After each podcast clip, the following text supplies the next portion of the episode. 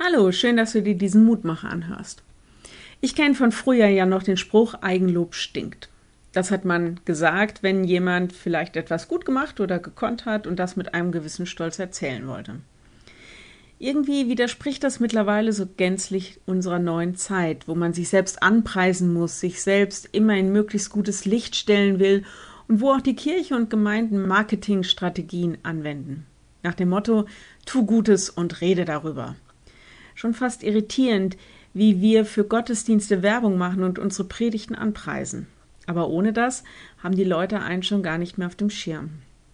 Und es tut ja gut, wenn jemandem auffällt, dass etwas gut läuft oder etwas gut tut, etwas gelungen ist und für jemanden zum Segen wurde. Frage dennoch, wem gebührt das Lob? Im Lehrtext heute heißt es, sagt Dank dem Vater, der euch tüchtig gemacht hat zum Erbteil der Heiligen im Licht. Kolosser 1, Vers 12.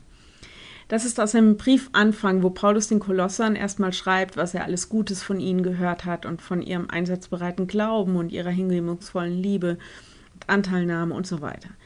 Allerdings vergisst er nicht, den Urheber ihrer Gaben und Fähigkeiten zu loben. All die Leistungen und die praktischen, aber auch geistliche Tüchtigkeit das ist super bei den Kolossern, aber letztlich ist auch das von Gott geschenkt, weil er sie quasi mit dem, was sie können, ausrüstet und sie durch seinen Geist dazu auch ausbildet und befähigt.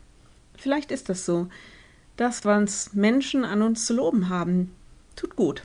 Gut ist es aber dann auch, das Lob an den Urheber, meinen Schöpfer, Ausbilder und Ratgeber weiterzugeben. Wenn du magst, lade ich dich ein, noch mit mir zu beten. Lieber Herr, Danke für alle Gaben, die du in deine Gemeinde und in deine Menschen legst. Wir preisen dich und dass du uns hilfst, mit Kreativität und Bereitschaft und Liebe für dich zu leben. Hilf uns und gib uns deinen Geist, wo das noch nicht gelingt. Wir bitten dich für alle Mitarbeiterinnen und Mitarbeiter, die jetzt durch diese Corona-Krise vielleicht auch nochmal neu suchen, neu ins Nachdenken kommen, was denn unsere Aufgabe ist. Schenk uns nochmal einen guten Blick für die Menschen, die ihnen, die uns allen anvertraut sind und gib ihn und uns allen deinen Geist, Mut zu haben, weiter dein Evangelium zu sagen und zu leben. Wir bitten dich für alle, die darauf angewiesen sind, dass Menschen ihnen helfen, ihnen zur Seite stehen. Gib ihnen dankbare Herzen und Geduld in dem, was sie tragen. Amen.